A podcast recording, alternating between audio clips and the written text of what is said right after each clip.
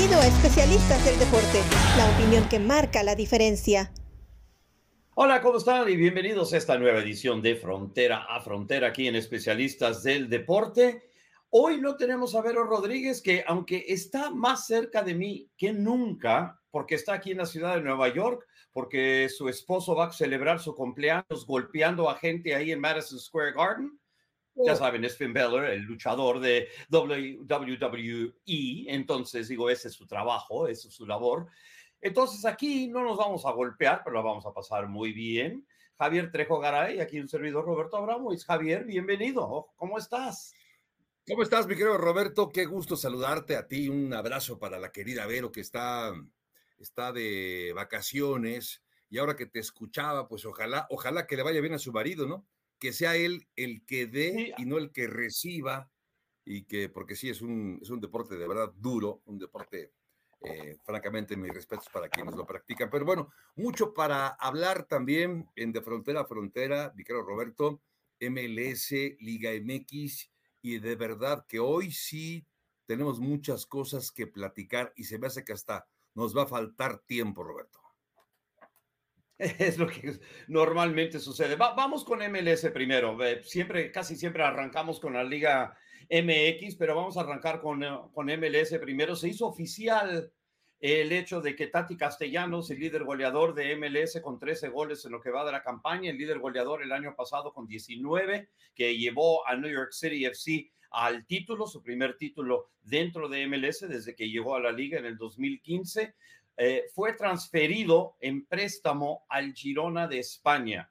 Entonces, New York City trató de venderlo, tenían un precio sobre su cabeza de más o menos 15 millones de dólares. Nadie le llegó, pero pudieron hacer el préstamo al recién ascendido Girona y ahora él va a poder probarse en la Liga de España. ¿Qué es lo que dice Tavo?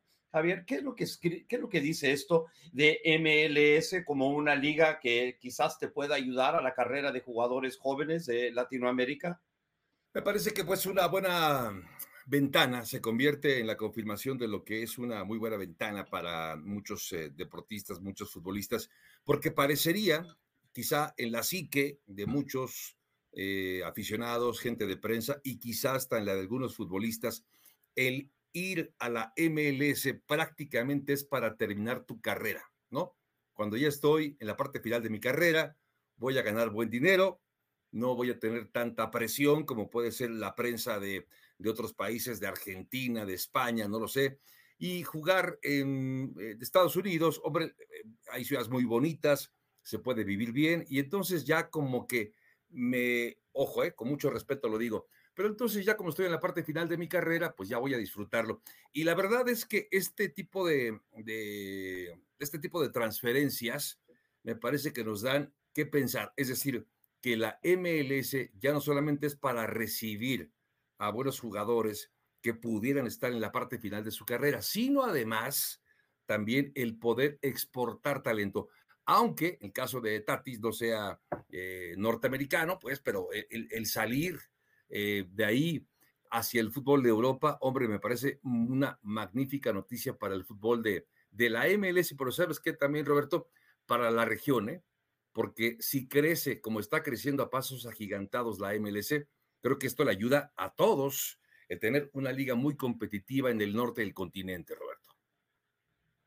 Sin duda, y, lo que sucede es lo siguiente, hace muchos años lo que tú decías sobre que llegaban jugadores en la última etapa de sus carreras o, a punto de entrar en esa última etapa de sus carreras y podían venir aquí y ganar dinero y ser imán de taquilla y, y todo eso y todo lo que eso puede ayudar a, una liga que está creciendo y está buscando nuevos fanáticos, eh, especialmente fanáticos de fútbol que quizás eh, que están acá y que de repente no son fanáticos de la liga y que no tienen atractivo y ahora de repente se convierte en atractivo. Pero ese modelo que era el modelo 2.0 de MLS ya casi no existe. No es que no exista, pero ya, no es algo primordial.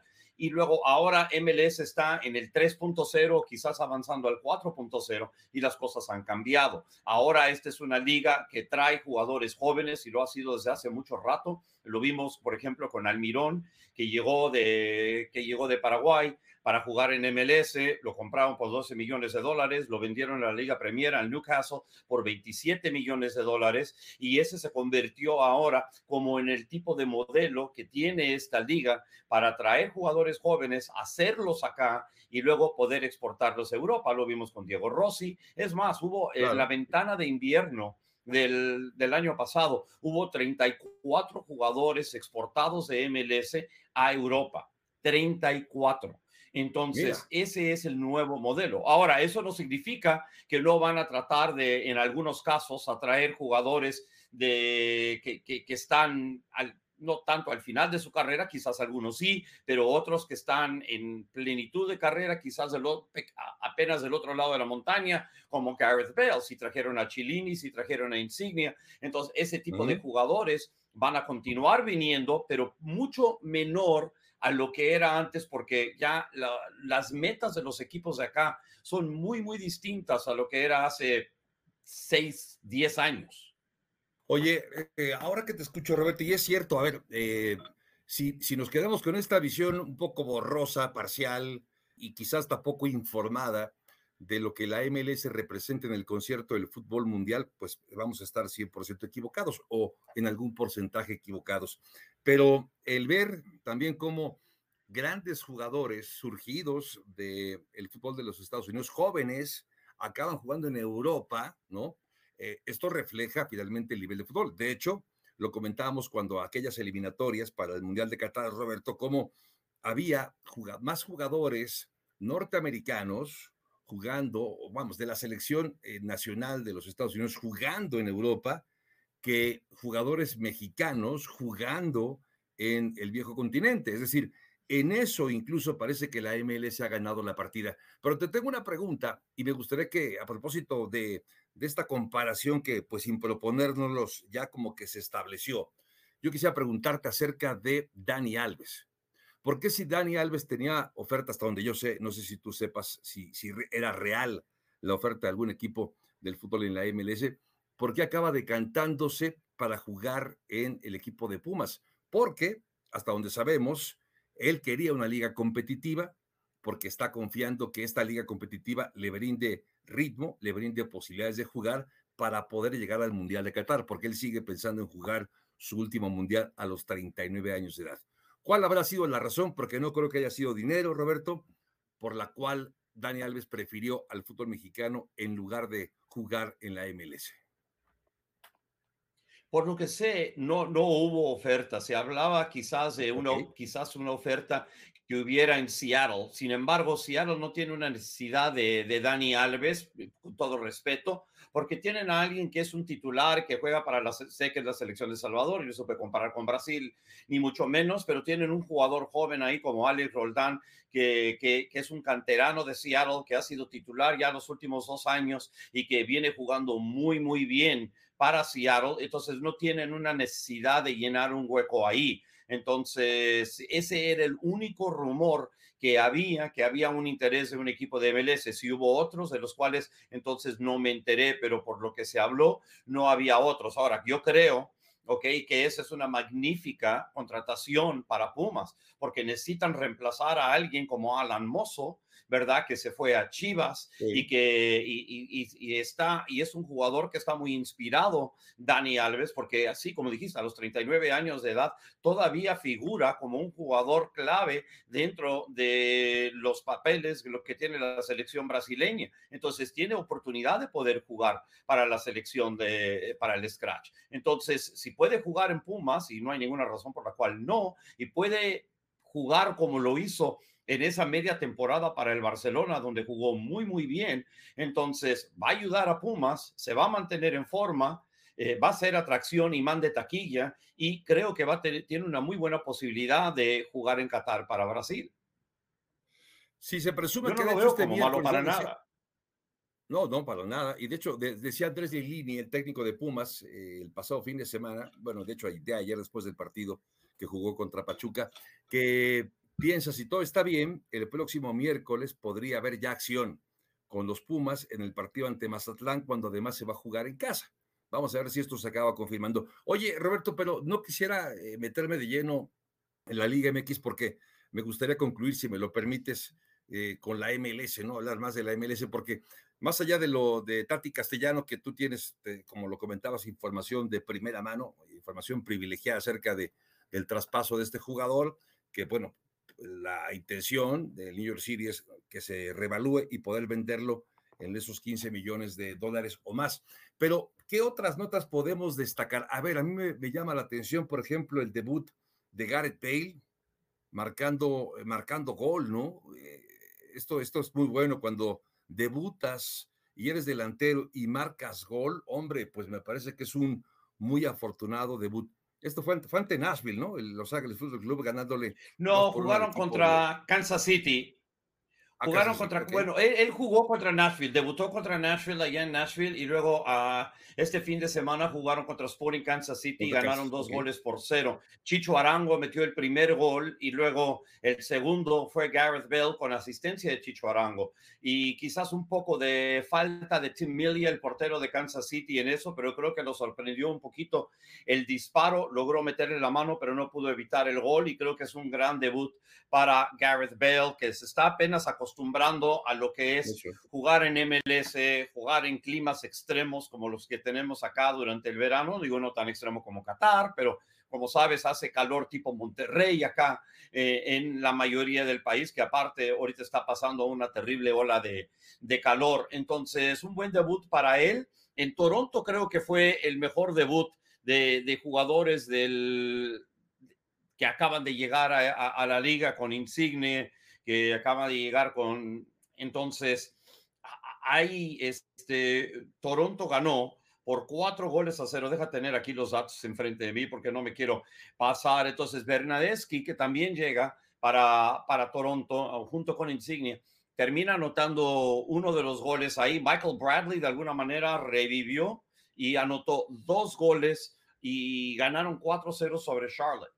Y es interesante porque Toronto es un equipo que se está rehaciendo de la manera en que lo estamos viendo. Entonces, no solo era la apuesta por Insignia, obviamente llega también Bernadeschi, que, que, hace, que tiene un papel importante. Los dos terminan debutando a este fin de semana. Pero luego también llega un jugador de la Selección Nacional de Canadá, que es titular, que, que es este Kay, y él jugó también muy bien y de poco a poco se está tratando de reformar y rearmar Toronto para ser un equipo importante en la liga después de tener un comienzo terrible en lo que va de esta campaña. Sí, lo de, lo de perdón, es, es, que estaba pensando en otro equipo y ahora te pregunto de él, pero de, de Toronto, pues hombre, llama la atención porque sí, eh, eh, creo que todos estos equipos, eh, Roberto, acaban entrando en una etapa, incluso los principales o los mejores equipos en una etapa de reconstrucción sin ir muy lejos, por ejemplo, el Barcelona el año pasado en la Liga de España, bueno, fue, no digo el asmerreír, porque al final acabó segundo en la clasificación del fútbol de España. Digamos que rescató parte de lo que había perdido, aunque no ganó nada. Y cuando un equipo grande no gana nada, es una mala temporada. Eh, lo de Toronto creo que también es un proceso que te va a acabar llevando a una mejoría, y ojalá que así sea. Eh, y esto, esto es bueno para, para la MLS. Oye, pero eh, hablando también de los partidos más interesantes de la semana, estaba viendo yo lo de Red Bull se enfrentó contra el Austin. Este fue como un duelo de poder a poder, ¿no, Roberto? O sea, Austin, segundo de su conferencia contra Red Bull, fue, no sé si tuviste oportunidad de ver ese partido, pero me pareció un, un, un, buen desafío, ¿no? Para medir fuerzas, ¿no? Bastante, digo, Austin ha sido una, la, sorpresa de este año. Es, apenas es su segundo año de existencia y le está peleando a LAFC la titular, el primer lugar en la conferencia del Este y está entre todos los líderes en, en la liga en general.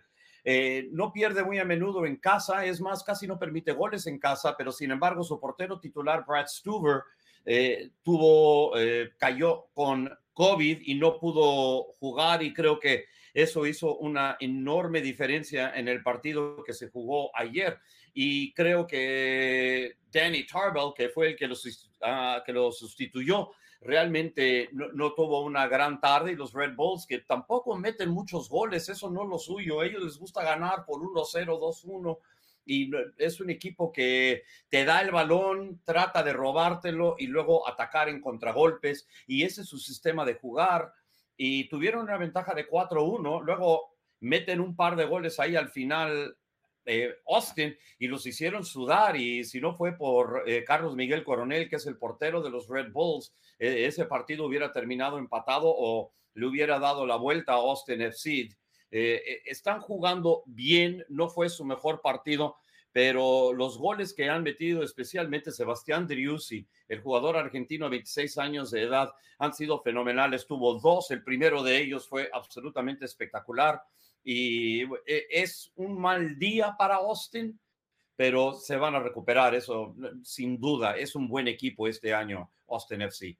Sí, eh, me, quedo con la misma impresión porque nadie llega a una posición así por obra de la casualidad, por obra de la suerte. Es decir, Puedes tener un partido con suerte, otro partido con suerte, pero jugar a este nivel creo que es muy bueno y ver a Austin competitivo, no sé, no sé si esta es una de las mejores campañas para Austin eh, en los años recientes, porque no recuerdo, y yo sé que tú vives y, le tomas el pulso a la MLS constantemente, pero eh, Austin ya había tenido una clase de campaña como esta, Roberto.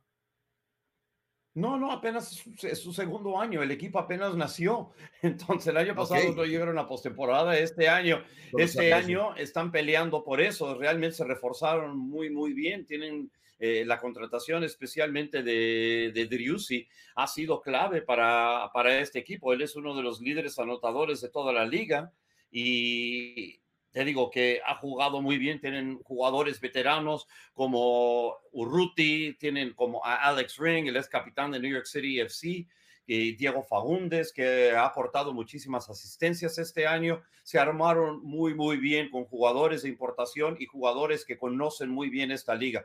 Han hecho todo lo que Inter Miami no hizo, digamos, ¿ok?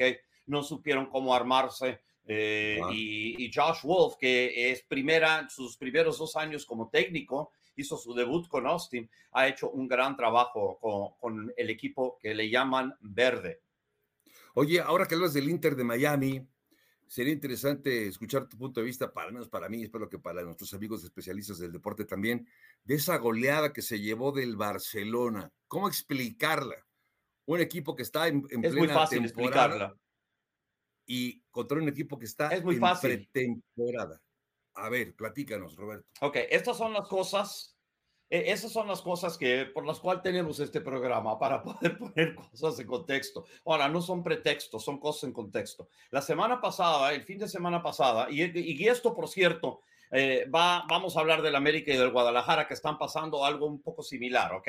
Entonces, en la semana pasada, eh, jugaron de local contra Charlotte allá en Drive Pink Stadium y estaban abajo 2-0, reaccionaron muy bien, vinieron de atrás y ganaron tres goles a dos contra Charlotte. A media semana les toca el partido contra Barcelona, que lo habían vendido por meses, que viene el Barcelona y por desgracia, por desgracia, su técnico eh, habló de que este era un partido de, de suma, suma importancia, ¿verdad? Y eso fue lo, que dijo Phil Nevin.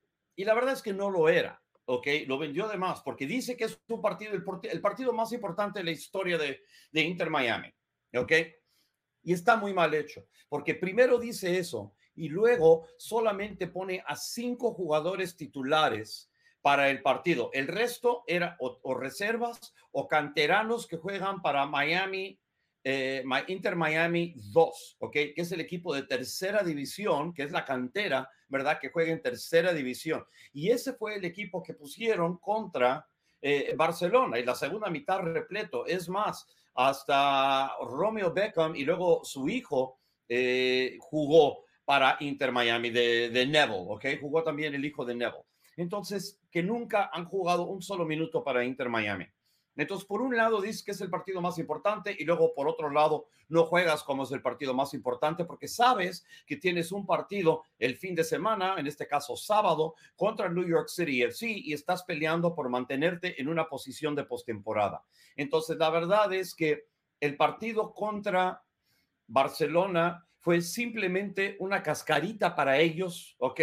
Y nada más, ¿ok? Y de esa manera lo tomaron y luego de ahí vinieron y jugaron el partido que necesitaban jugar para ganar puntos dentro de MLS contra New York City FC. ¿Ok? Y, mucha gente tomó eso como si fuera un modelo de comparación de dónde está la liga y dónde está MLS. Barcelona fue el segundo mejor equipo de, de la liga el año pasado. Inter Miami entrando a ese partido era el número 20 de 28 equipos, ¿ok? De MLS, ¿ok? Otros equipos de MLS le hicieron bastante bien contra equipos de, de Europa, ¿verdad? Eh, Nashville, no Nashville, este Charlotte empató a uno con Chelsea y luego les ganaron en penalties. San José le ganó a Celta Vigo. Eh, perdón, empató con Celta Vigo 1-1. Minnesota le ganó 4-0 al Everton. Entonces, no es una, no es para medir una liga contra la otra, son meramente partidos de exhibición. Hablando de eso, América y Chivas han jugado partidos también contra esos equipos europeos que están viniendo. Eh, Chivas perdió 2-0 contra Juventus, el América perdió un par de partidos 2-1. Eh, uno contra Chelsea, el otro fue contra Manchester City, ¿verdad? Estamos hablando de los mejores equipos en Inglaterra. Sí. Y esto les ha terminado afectando dentro del marco de la Liga MX, porque cuando estás jugando cada, cada, estás jugando tres partidos a la semana, y es lo que viene haciendo el América, y lo hizo también Chivas, te tiene que ayudar, te tiene que bajar el rendimiento. Te doy esto. Eh, New York City FC estaba jugando eh, la Liga de Campeones de CONCACAF al mismo tiempo que la Liga MLS. Una vez que terminaron siendo eliminados de la Liga de Campeones de CONCACAF, en los últimos 16 partidos desde que, desde que salieron de la Liga de Campeones, New York City solamente ha perdido uno y empatado cuatro, ¿ok? Porque solamente están jugando MLS ahora. Entonces, América y Chivas están sufriendo en la liga y lo, lo volvieron a demostrar este fin de semana. Bueno, Chivas jugó hace rato, no, no, no jugó ahorita, pero América sí, y América fue a eh, Tijuana y terminó perdiendo dos goles a cero en un partido que merecieron perder dos goles a cero. Sí, sí, no fue un buen partido y tiene razón porque el trajín no es lo mismo, ¿no? Eh, y como bien lo comentas, no es una excusa, pero entendiendo que hay un compromiso económico y que es muy importante, más allá también del dinero que represente eh, para el equipo jugar este tipo de, de torneos, Hombre, no puedes decirle que no. Jugar contra el Madrid, jugar contra el Chelsea, jugar contra la Juve, jugar contra el Man City, evidentemente son rivales a los que difícilmente te vas a enfrentar. Hombre, eso te da cartel, no solamente te da dinero, no puedes, insisto, eh, rehusar la invitación para jugar. Por eso a mí me llamaba la atención un poco lo de lo de eh, el Inter de Miami, que jugar así, pero bueno, para no, no mucho en ese tema. Eh, ahora, sí, lo de, regresando al tema, eh, o tu pregunta, lo del América contra Tijuana, pierde 2 por 0, pero sabes qué, más allá de lo que exhibió el América, que como bien lo comentas, creo que era un partido que perdible y que merecía perder y que acabó confirmándose, estamos llegando ya a la jornada 5. Es decir, prácticamente nos acercamos ya al primer tercio de la temporada. En un torneo corto como este, jugar como está jugando América, Chivas, Pumas, Cruz Azul. Bueno, incluso Pumas y Cruz Azul les tengo más fe actualmente que a Chivas y a la América. Creo que cuando estás jugando a ese nivel, eh, Roberto, no puedes, es decir, me parece que hay mucho en riesgo, mucho en juego, como para que te permitas este tipo de exhibiciones. Lo de Chivas fue a mitad de la semana, un empate ante el equipo de, de León, siguen sin gol, siguen extraviados, y ese es un mal endémico que ha tenido el equipo de las Chivas. Eh, no sé, además de este duelo, ¿qué destacarías de, Chivas, de Cruz Azul, no sé, de Pumas, eh, Roberto? Quiero poner un poco de contexto, ¿verdad? Porque el año pasado, una vez que llegó a Tano Ortiz para sustituir a Santiago Solari, ¿verdad? Cuando se fue Solari, el América estaba en último lugar, ¿ok?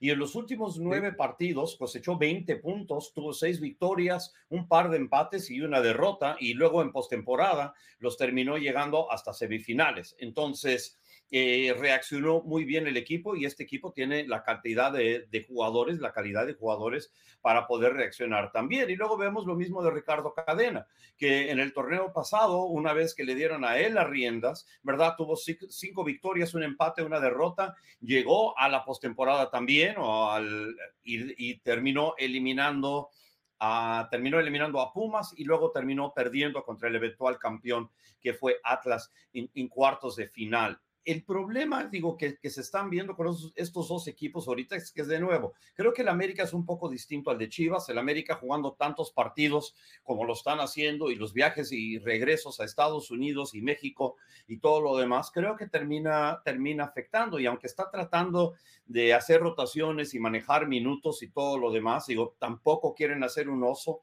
en los partidos contra los equipos eh, europeos, ¿verdad? Y hasta ahora han jugado muy, muy bien, aunque terminaron perdiendo ambos partidos, digo, pero perder contra Chelsea, perder contra Manchester City, digo, no, no, no es este algo que dices, uy, pues qué mal estás, ¿verdad? Estás hablando de dos de los mejores equipos de todo el mundo. Entonces, eh, eh, creo que ese es más el problema de América. El Guadalajara es otra onda. El Guadalajara lo veo, ¿verdad? Y sumaron jugadores importantes este año. sumaron a Alan Mozo, sumaron a Rubén Fernando González, debutó Santiago Ormeño en el partido que perdieron 2-0 contra la Juve y él va a terminar ayudando. Realmente no perdieron mucho. César Huerta creo que sí es una baja sustancial. Raúl Gudiño todavía no ha debutado en Atlanta. Eh, Eduardo Lachofis López se fue, a, se fue a MLS, ahora regresa a, la Liga de, México, pero tampoco creo que termina afectando mucho. Pero el Guadalajara no tiene gol. El Guadalajara es problemático en el, en, el sentido de que todo está cayendo sobre Alexis, sin embargo, tienen muy poco al ataque ahorita Chivas. No puede ser solamente Alexis, otros tienen que levantar. Oye, Roberto, pero fíjate que este comentario que estamos haciendo de Chivas, que no tiene gol, que tiene que levantar, que buscas una opción, no te funciona, buscas una segunda opción, acabas repatriando jugadores como el caso de JJ Macías, se te lesiona, eh, han desfilado muchos entrenadores. Parecería que este mismo comentario, si lo pudiéramos editar y haberlo utilizado en el año pasado o el antepasado o el otro, sería prácticamente lo mismo, porque pasan los años y Chivas sigue adoleciendo de lo mismo, de la falta de gol, de falta de consistencia. Y es ahí cuando yo me pregunto, ¿qué pasa entonces con Ricardo Peláez? ¿Para qué está Ricardo Peláez? Que al final del día puedes quitar los técnicos que quieras, pero si no has acabado de dar pie con bola, es que entonces la respuesta puede estar un poco más arriba, digo yo. Y no es que quiera que echen o que alguien pierda su trabajo, pero evidentemente no, no puede seguir dando explicaciones y que ya estamos, ya nos falta menos, vamos en el rumbo correcto y cuando falla, bueno, vamos, este, eh, tenemos confianza en el grupo, tenemos este proyecto, o sea, no sé, eh, creo, eh, Roberto, que pasan los años y Chivas siguen las mismas, ¿eh? Y bueno, mira, acaban de adquirir a Santiago Ormeño, ¿verdad? Ormeño no ha jugado todavía en la liga, debutó en la segunda mitad contra la Juve y creo que es un jugador que, que, que, puede ayudar, pero tiene que ser mejor que el Ormeño que estuvo con León con 33 partidos y solo 13 goles. Necesitan que sea el Ormeño que estuvo con Puebla en 37 partidos metiendo 17 goles, ¿verdad? Y a veces es nada más cuestión de encontrarte con el técnico adecuado, el sistema adecuado y de repente recuperas eh, lo que puedes hacer porque te están poniendo en buenas posiciones donde tus destrezas pueden demostrarse. Y si Ricardo Cadena puede hacer eso con Ormeño, juntándolo a él con Alexis Vega, entonces de repente defensas tienen que preocuparse por mucho más de solamente Vega, ¿verdad? Obviamente JJ Macías no va a estar por un buen rato, ¿verdad? Está lesionado, no sabe exactamente cuándo va a volver, pero lo van a extrañar y aparte necesitan cuando regrese que sea el Macías que, que se esperaba de él y no el que estaba naufragando un poco todavía ahí con Chivas. Entonces, por ahora es una cuestión de a ver qué es lo que puede hacer Ormeño para ayudar. Chivas no está perdiendo mucho, está empatando mucho y todavía queda mucho tiempo. Y si pueden llegar embalado a la postemporada, ¿verdad? Entonces ahí es cuando necesitas realmente hacer daño. Meterte como sea, eh, estar entre los primeros 12 y luego una vez que tengas esa oportunidad es temporada nueva. Entonces vamos a ver, pero por, la, por ahora quizás los fanáticos de Chivas tengan que seguir sufriendo un poco hasta que Ormeño se pueda meter de lleno en el, sistema del equipo. Y ojalá, como decías tú, que sea la versión que vimos en Puebla, porque la que vimos en León pasó inadvertida, prácticamente no, no, no tuvo opciones ahí con, sí. con el León y, con Puebla se, fue la revelación. ¿eh? Hace un par de años cuando estaba con Puebla, de verdad que lo hizo genial. Oye, pero hablando de mexicanos eh, goleadores, bueno, ojalá que este lo sea, lo de Santiago Jiménez, ¿no? Cinco goles en cuatro partidos para el hijo del Chaco, el Chaquito Jiménez, que pues aparentemente tiene un pie en el fútbol de Europa, el Feyenoord. ¿Qué te parece? está interesante, ¿no? La historia. Eh, eh, fíjate, y, volvemos a Tati Castellanos, ¿verdad? Porque de los dos equipos que estaban interesados en Tati Castellanos, uno era Girona, el otro era Feyenoord. Entonces, Feyenoord, que terminó tercero en la tabla de posiciones el año pasado en la Liga de Holanda, detrás del Ajax, que fue campeón, detrás del PSV, que quedó en segundo lugar, necesita alguien que pueda meter goles y Jiménez llena todo, eh, llena todos esos casilleros de los que necesita y que me da mucho gusto ver a un jugador joven mexicano que, que esté que, esté triunfando acá y que le estén echando ojo de Europa y que diga, ¿saben qué? ¿Sabes qué? Eso es una gran oportunidad para mí y la quiero probar. Entonces sí sería una baja terrible para Cruz Azul, que va a tener que reemplazarlo, pero si se puede concretar la oferta, entonces es muy bueno. Hay que recordar que solamente tiene 21 años de edad, ya tiene siete partidos con la Selección Nacional de México, tiene dos goles y de repente Santiago Jiménez termina siendo ese centro delantero que necesita México una vez para el Mundial, porque si vemos qué es lo que más le afectó a la selección mexicana durante, durante este último año y medio, dos años, ¿verdad? Es gol, ¿verdad? Porque Jiménez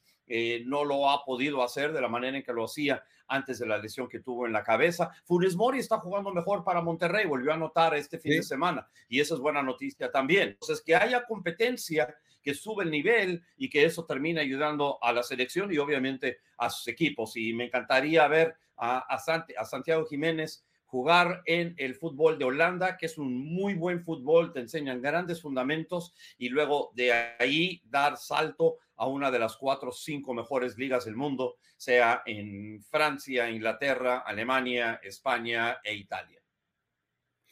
Ojalá, ojalá de verdad, de verdad por el bien de, del Chaco, de Chaquito Jiménez, quiero decir, que se pueda ir al fútbol de Europa, que se vaya al Feyenoord por el Cruz Azul, no perdería un jugador importante porque es actualmente no solamente su goleador, sino el goleador del torneo mexicano, eh, pero creo que le vendría muy bien a la selección mexicana. Claro, no sabemos la decisión final del Tata Martino, si acabe llevándolo, porque sabemos que cada técnico se casa con la suya. Vamos a ver también si, si se enteró el Tata Martino que volvió a anotar el, el Chaquito, porque con eso de que anda tan extraviado y sin poner tanta atención al fútbol mexicano, pues, párale, párale, párale. oye, no, pues, no, se fue a una isla en el centro de, de Asia donde no tienen internet, donde no tienen televisión, no hay electricidad. Pero no es lo mismo. Juegues, no está de cacería para ir a comer, está, está en Argentina. Digo, se ve Pero puedes estar en el estadio. Todo. Y, si no lo está viendo, lo él, lo están viendo sus asistentes que para eso le pagan. Tú lo sabes muy bien, ya lo sé, tú lo sabes muy bien, pero no es lo mismo estar viendo cómo se mueve sin balón un jugador. Generalmente la toma de televisión, y tú lo sabes, sigue el balón. Y no sabes los movimientos que hace, los desplazamientos, no los que hace un jugador. Eso no lo ves en la televisión. Tienes que estar en el estadio. Espérate. Eh, ¿Tú, tú, tú, crees que él no los ha visto? ¿Cómo, ¿No crees que no los haya visto 100 veces? Lleva cuatro años ahí viviendo en México. Hasta 200 veces. Entonces. Pero, pero tiene jugadores muy vistos. Jugadores que, son inamovibles. Eso ya los vio. importa. Eso ya los vio. ¿Tú crees que el Chaco Jiménez, por ejemplo, es un jugador que ya vio, su, el Chaquito, ¿eh? que ya vio suficientemente el Tata? ¿Tú crees que ya ahora lo tiene ya en la lista o ya está descartado? Yo creo que es importante, jugadores que, tienen yo, Yo, creo que el Tata sabe bastante bien quién es Santiago Jiménez, qué es lo que, qué es, lo que es capaz, y de aquí a septiembre, octubre, noviembre, yo creo que lo va a seguir viendo. O sea, en partidos, este, y recuerda una cosa, ¿ok? Hay una cosa que es muy importante y que no, no mencionaste. Los, cuando ven jugadores por televisión, ¿ok? No están viendo nada más el partido que está transmitiendo ESPN o Televisa o, o, TV Azteca, ¿ok? Ellos piden las cintas oficiales, o sea, todos los equipos, ah, y si no lo tienen es una locura, tienen camarógrafos, tienen camarógrafos que están en palcos, ¿ok? Que están filmando toda la cancha al mismo tiempo. Están filmando toda la cancha. Entonces estás viendo todo el movimiento porque estás viendo los 22 jugadores al mismo tiempo, lo que en fútbol americano llaman el All 22, ¿ok? En fútbol también lo tienen. Entonces, esto no es nada, no, no, es que estén viendo nada más lo que te está mandando TV Azteca, que te está tapando toda la pantalla con anuncios todo el tiempo, y cuando tienen una repetición de gol, tienes un anuncio de este tamaño enfrente de la pantalla que no puedes ver la mugre repetición, ¿ok? Eso no es lo que está viendo. No le digas a la gente que eso es lo que está viendo, porque no es, no es. Sabes que más allá de lo que puedas observar en, el, en, en un partido, en un palco o incluso en la televisión, creo que también hay que cuidar las formas, porque eres el representante, eres el, director técnico del representante del fútbol mexicano. Y el estar lejos también implica, entre otras razones, esta sensación de descuido, de falta de interés y de que no le importa lo que esté pasando en el fútbol mexicano. Y creo que ese mensaje también acaba permeando. Creo que como, entrenador de, de una selección tienes que cuidar también esa imagen y el mensaje que estás dando sin hablar, el mensaje que haces con tus acciones, Roberto. Sin duda, pero también por eso estamos tú y yo y todos los demás miembros de la prensa, ¿ok? Y los que tenemos opiniones y podemos analizar lo que vemos, ¿ok? Y es ponerlo en el contexto apropiado. ¿Ok? El hecho de que él haya ido a Argentina y que haya hablado con el técnico argentino y que esté allá, hay que recordar que es argentino, ¿ok? En tiempo donde está supuestamente libre, ¿ok? No es escándalo. No debería ser escándalo, porque tú y yo tenemos que poner todo esto en el contexto apropiado, ¿verdad? Esa es nuestra labor, ¿ok? Y para nosotros estamos aquí para informarle a la gente para mí no es nada de escándalo que esté haciendo lo que esté haciendo, ¿ok? Y que y si nosotros formamos bien sobre la metodología de cómo analizar jugadores y qué es lo que uno tiene que hacer, y para eso también tiene uno asistentes, ¿ok? Entonces, para eso se arma. Él es el dirigente, él hace cosas, pero también delega. Si él está tan enferrado de hacerlo todo, todo, todo, probablemente no va a ser buen técnico. Los mejores técnicos tienen las pues, cosas que tienen que delegar a cada persona, a, a, cada entrenador, ¿ok? Que se encarga de distintas áreas y luego le traen toda la información y en base a la información que le traen se toman las decisiones. Al fin de cuentas, él tiene la última palabra, pero él tiene que apoyarse en su cuerpo técnico, no nada más en lo que él ve. Y esto es algo que nosotros tenemos que informarle a la gente sobre cuáles son las labores de los técnicos. Que para eso están los asistentes, pero déjame decirte otra cosa, ya para, para cerrar mi, mi punto de vista, que independientemente de, de, tu papel, de tu función como tal, hablas de, de que es escandaloso, que yo no lo veo como escandaloso. Sé que hay gente que se lo toma muy a pecho, yo solamente hablo de un descuido, no veo como, no, no veo como para rasgarse las vestiduras, cómo es que el Tata no está viendo los partidos, no, me parece que habla de un descuido, en todo caso de una falta de interés, no me parece que esto, esto vaya a trascender. Eh. Ahora, lo que sí, lo que sí creo, lo que sí creo, Roberto, es que haga lo que haga el Tata Martino, aquí o allá en Argentina, me parece que, y, y, y no es motivo para, para este programa, para este espacio, porque nos podemos alargar horas y horas y podemos hacerlo más adelante. Yo no creo que esto tampoco haga una diferencia en el rendimiento de la selección mexicana de fútbol. No creo que haya, entonces eso, e, e, e, eso es lo apropiado. Pero Exacto. tú y yo no somos los únicos que opinamos sobre esto, ¿verdad? Y yo he leído otras cosas de otros lados y los escándalos y dices, ah, caray, ¿qué fue lo que hizo? Sí, no creo, no creo que, no creo que al final, sí, no creo que al final si México juega sus tres partidos y ya no hay ni siquiera un cuarto partido después de la primera ronda en el Mundial, no creo que alguien pueda decir, ah, pero si se hubiera quedado en México, seguramente habríamos jugado el quinto partido. No creo que, alguien se atreva a decir eso, pero sí creo que habla de este desinterés. Es el mensaje que das para mí, no tanto el que, el que, el que estés tan desconectado, ¿no? Pero bueno, en fin, insisto, creo que esto podemos alargar. Es cuestión de Sí, ¿verdad? Digo, e, es cuestión de, presentar buena cara ante todo, por un lado, y luego dar también la sensación, ¿verdad? Y, quizás ahí eh, en esto eh, termina fallando bajo lo que piensa mucha gente, lo piensas tú, este, sobre lo que está haciendo y lo entiendo. Oye, nos tenemos que ir porque nos van a cerrar el changarro acá.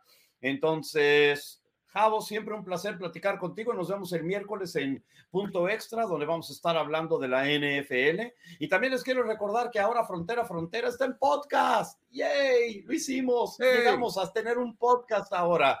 Entonces, escuchen, si se perdieron este programa, y quieren revisar otros, entonces ya pueden ver eh, o escuchar nuestro podcast en todos los lugares de costumbre. Entonces, al nombre de Javier Trejo Garay, al nombre de Oscar Pérez, Vero, te extrañamos, nos vemos la semana entrante. Eh, yo soy Roberto Abramovich, esto fue de Frontera a Frontera aquí, en Especialistas del Deporte. Chao. Gracias por acompañarnos en Especialistas del Deporte. Hasta la próxima.